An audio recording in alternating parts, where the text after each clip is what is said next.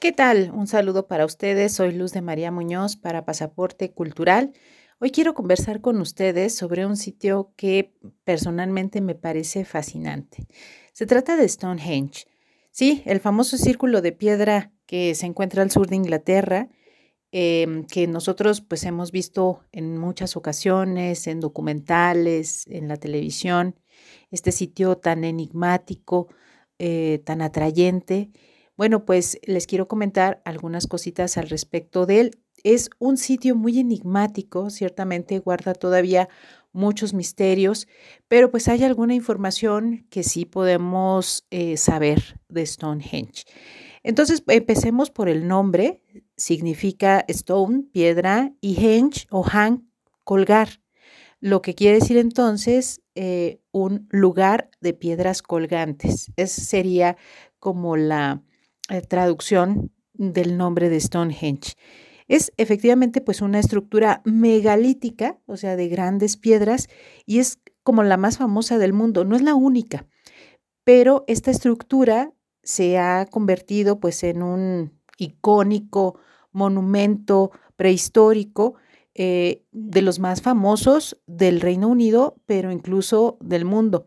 Con respecto al Reino Unido, eh, Stonehenge también es un icono cultural pues británico y además es muy importante, eh, y esto pues ya lo han considerado autoridades internacionales que se encargan de catalogar estos monumentos y vestigios antiguos, por lo tanto Stonehenge forma parte de la lista del patrimonio mundial desde 1986.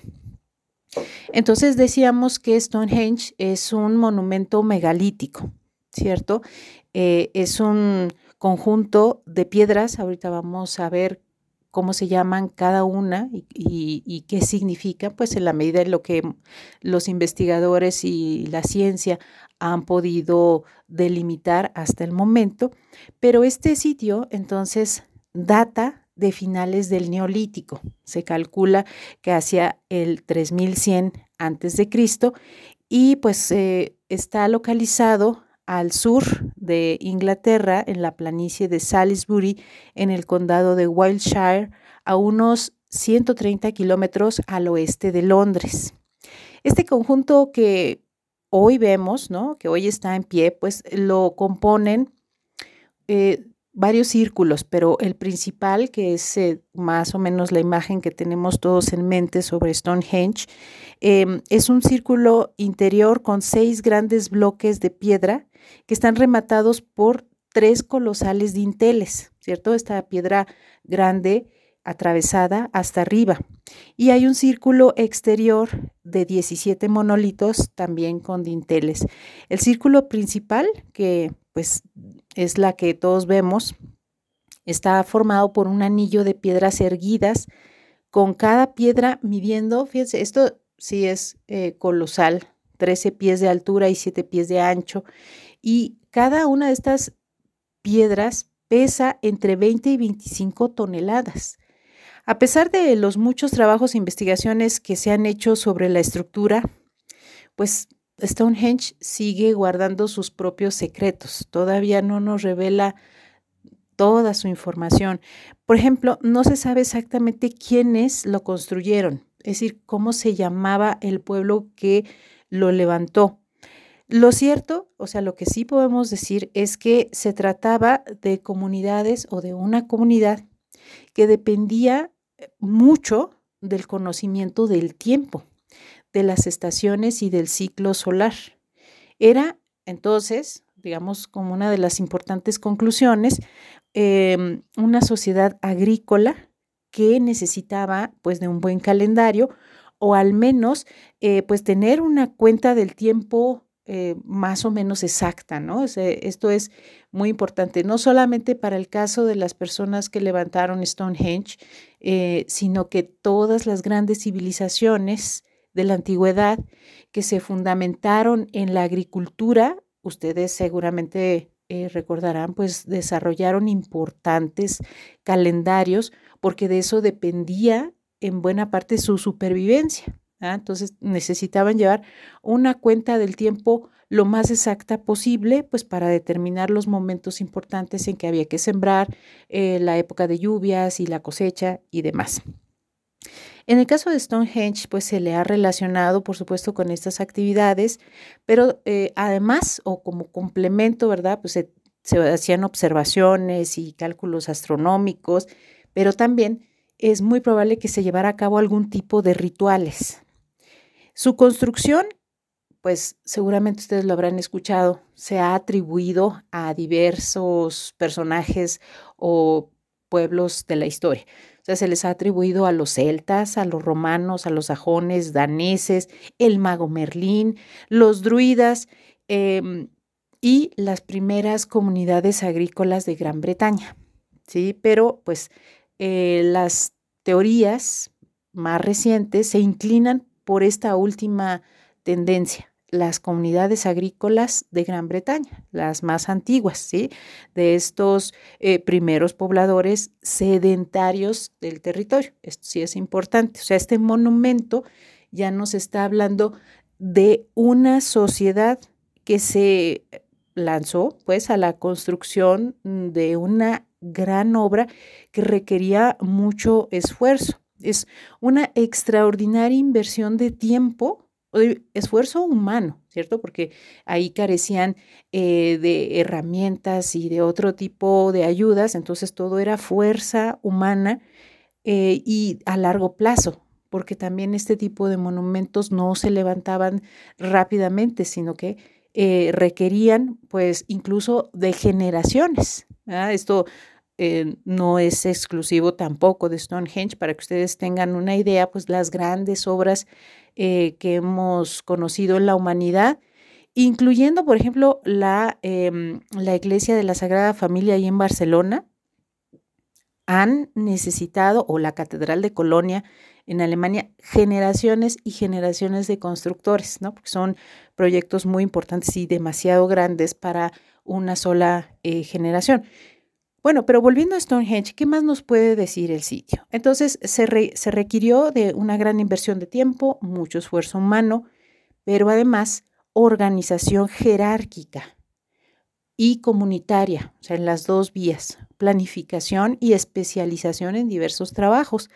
Es decir, Stonehenge nos está contando que las personas que lo construyeron pertenecían a una sociedad en la que había un orden y autoridades, así como personas con conocimientos pues muy especializados que indicaron exactamente en dónde se tenía que levantar el monumento, con qué material, porque tampoco es que fuera cualquier piedra, ¿no? sino que eran piedras particulares, a ver si lo mencionamos en un momentito más, y de qué forma había que hacerlo, o sea, dónde había que poner eh, la piedra exactamente, ¿cierto? Mientras que el pueblo que participó pues en esta construcción compartía la idea sobre la importancia que tenía este hecho. Con esta, con esta última interpretación, esto último que les acabo yo de mencionar, amigos, me estoy basando en las ideas que nos ha planteado ya el historiador y escritor israelí Yuval Noah Harari. Y él pues ha analizado, eh, sobre todo en un, en un famoso libro de Animales a Dioses, el tema de los idearios compartidos y de cómo estos le han dado fuerza y motivación a las sociedades humanas pues desde tiempos muy remotos. Ha sido el ser humano entonces y su voluntad la que ha levantado este y pues otros tantos monumentos impresionantes de la antigüedad. Decíamos entonces que por el, esfuerzo que implicaba, pues muchas personas de diferentes generaciones debieron participar en su construcción. Ahora, esto tampoco es algo que yo crea, por supuesto, sino que ha sido fruto de las investigaciones en donde eh, se han encontrado hasta seis etapas diferentes de construcción, más o menos desde el 3100 a.C. Luego, eh, digamos que se pusieron varias piedras como en la misma época. Después, durante un milenio y medio, se siguió trabajando, se dejó un poco detenido el asunto para retomarse hacia el 1500 antes de Cristo. Después hubo un momento en que se volvió a dejar ahí como quietico y nuevamente retorna la actividad en tiempo pues previo a la llegada de los romanos. Eso quiere decir que se hicieron modificaciones ya de las personas de aquel tiempo en la antigüedad y también pues que se, eh, se usó, ¿no? Para estos ritos u observaciones que decíamos. El nombre del pueblo que lo levantó desafortunadamente se nos escapa todavía. Esperemos que las, las investigaciones constantes eh, de los estudiosos pues, en algún momento den el fruto de encontrar alguna pista sobre cómo se llamaba aquel pueblo que lo levantó. Pero lo que sí podemos entonces afirmar, para que ustedes así lo, lo tengan claro, es que no fueron los celtas.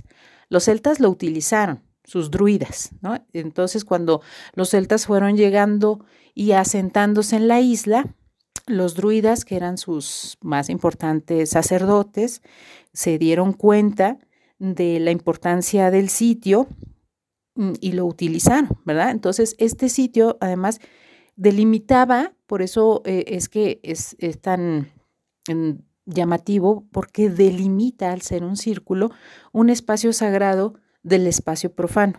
Y desde entonces, hasta el día de hoy, la gente acude a presenciar ceremonias durante las fechas eh, de cambio de estación, como el solsticio de invierno o el equinoccio de primavera. Otro detalle que hay que mencionar al respecto de Stonehenge es que no ha sido siempre como lo vemos en la actualidad. Ha tenido, pues, como muchos otros yacimientos y vestigios históricos que se resguardan en diferentes países, intervenciones de restauración y mantenimiento. Este Stonehenge actual tiene un poco más de medio siglo de antigüedad, ya que fue en 1964 cuando las estructuras líticas fueron trasladadas por última vez. Solo siete de los 25 soportes y dos dinteles que se mantienen en pie permanecen inalterados. Los otros han sido levantados y reparados al menos en una ocasión y en el siglo XX varios megalitos fueron asentados en hormigón. Y se puede ver, eh, digamos, ahora no se permite, bueno, por la circunstancia de la pandemia, no se permite que se acerque, eh, que todo el mundo entre en el sitio, eh, excepto en algunos momentos, pero sí se pueden apreciar en algunas piedras esta delimitación de dónde empezó la restauración hasta dónde llegó, pues para que se, vea ¿no? la, diferencia. Entonces no tratan los restauradores sino de mantener en pie el monumento, que no se siga desgastando, que no haya un deterioro, pero eh, sin querer imitarlo, ¿no? Eso es, es importante. Entonces uno puede ver en el sitio en donde se han hecho las restauraciones. Actualmente, pues mm, prevalece la lectura de que Stonehenge ah, tenía un sentido ritual y astronómico, ¿verdad? Eso es lo que nosotros hemos mencionado. Pero imagínense que este tema pues sigue siendo de discusión. O sea, es la teoría que prevalece Mm, la, que pues mayoritariamente todo el mundo acepta, pero aún así eh, sobre esta función de Stonehenge, pues hay gente que tiene algunas otras eh, teorías, ¿no? Entonces esto todavía está en discusión, no, no es algo tajante absoluto. Eh, lo cierto es que no es el único en su tipo, eso también es importante, es decir, Stonehenge aunque puede ser el más famoso círculo de piedras megalíticas, lo cierto es que pertenece a todo un sistema, ¿no? De círculos, de otros círculos de piedras que hay también en el Reino Unido. Por ejemplo, para mencionarles algunos, que son como 10 los más importantes, incluyendo Stonehenge, por supuesto, pero hay, por ejemplo, el círculo de piedra de Aberbury en Wiltshire o el Kingston Russell Stone Circle, Mm, al que también se le conoce como Warwell Circle, eh, y esto está cerca de dos aldeas, Abbotsbury y Little Brady, también. Entonces, eh, son eh, quizás no tan conocidas, no tan famosas, pero también indican comunidades sedentarias que estaban preocupadas por ciertos aspectos o bien religiosos o funerarios incluso, ¿no? Porque en Stonehenge también se han encontrado Em, vestigios funerarios. Entonces, como enterramientos, ¿no? Entonces es posible también que haya estado relacionado con algunos ritos eh, con respecto a los ancestros, por ejemplo, ¿sí? Em, entonces, eh, a su vez, aquí lo, esto es interesante, muy, muy interesante, porque este círculo de Stonehenge, que pertenece a todo un sistema de círculos que hay en el Reino Unido, ¿cierto? Más o menos 10 que son los importantes. Pero y estos, a su vez, entran también en, un eh, sistema, están relacionados de alguna forma con estas avenidas procesionales de menjires que se encuentran en el continente europeo. ¿Esto qué quiere decir? ¿Qué, ¿Cuál es el mensaje que nos da? ¿Cuál es la idea que nos llega? Bueno, quiere decir entonces que había contacto e intercambio de ideas entre la isla de Gran Bretaña y tierra firme, ¿cierto? En un tiempo en que además es el momento, o sea, se considera uno de los momentos clave para el desarrollo de las sociedades humanas en, ese, en esa zona geográfica. ¿Sí? Porque recuerden ustedes que el neolítico pues, ya había arrancado hace mucho tiempo en otros lugares del planeta. Eso empezó ahí por eh, Turquía, el Medio Oriente, y bueno, y, desarrolló las grandes civilizaciones. Entonces, llega eh, bastante más tardecito a Europa y pues ya más tardecito todavía a eh, Inglaterra, ¿no? A la isla de Gran Bretaña. Pero lo que estamos entonces nosotros refiriéndonos es que el contexto en el que aparece Stonehenge es el proceso de neolitización, ¿verdad? Que decíamos, pues se dio eh, a nivel global, sucedió en todas partes, en diferentes momentos, arranca hacia el 10.000 antes de Cristo pero llega a todas partes. Ese es el contexto en, el que surge Stonehenge, en la Europa neolítica. Y es parte ¿no? de estos fenómenos de lo simbólico, ¿sí? Y se conoce, digamos, a estas eh, intervenciones que hace el hombre con estas piedras gigantes como megalitismo, así es como se le llama. Entonces, durante este momento del megalitismo, eh, en el marco o en el contexto del proceso de la mm, extensión del neolítico en Europa, es que vamos a ver que se alzan estos conjuntos arquitectónicos que utilizan enormes piedras colocadas así en diferentes posiciones que nos van a indicar eh, pues o bien sitios de observación o sitios eh, para ritos funerarios o para otros rituales que desconocemos. Entre estas estructuras pues, se encuentra Stonehenge. Ahora, ¿cómo se llaman las piedras? Eh, no el material, ¿cierto? O sea, no propiamente el material de la piedra, sino eh, esta forma que tienen las piedras que componen el círculo o los círculos eh, de Stonehenge. Por ejemplo, el menhir. Esta palabra es un nombre que deriva de un vocablo celta y que se refiere a una piedra vertical hincada en el suelo o clavada, ¿no? En el suelo y sirve como punto de referencia. En ocasiones tienen algunas marcas o asemejan un falo. Otra, otra palabra es el dolmen, que deriva de un vocablo bretón que significa mesa de piedra, en alusión a su estructura de megalitos con una losa superior atravesada. Muchas veces este, este tipo de, construcción, ¿no? con tipo dolmen, correspondía a una cámara funeraria o un recinto que servía para recibir cadáveres. Entonces, habitualmente funcionaba como fosa comunitaria, el dolmen. Y finalmente el cromlech, que proviene del inglés, pero tiene influencia de algún antiguo vocablo galés Cromlech.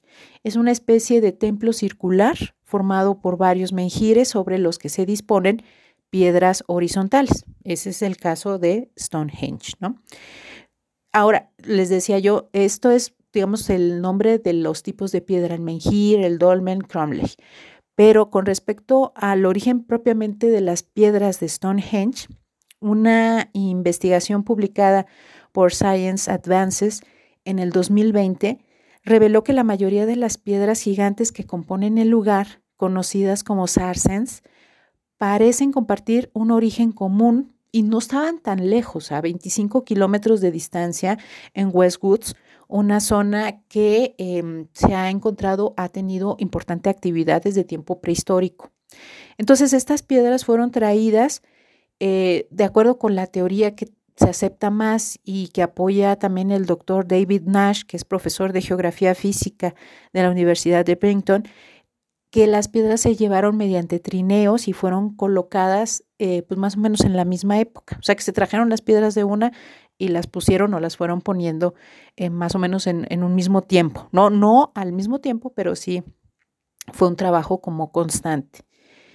Y pues amigos, em, así es como vemos que poco a poco, porque es un trabajo continuo, la ciencia trata de desvelar los muchos misterios que todavía hay alrededor de Stonehenge, un lugar que sin duda conserva intacto su atractivo y que tiene un magnetismo que atrae a miles de visitantes cada año personas que buscan comprender y conectarse con el remoto pasado.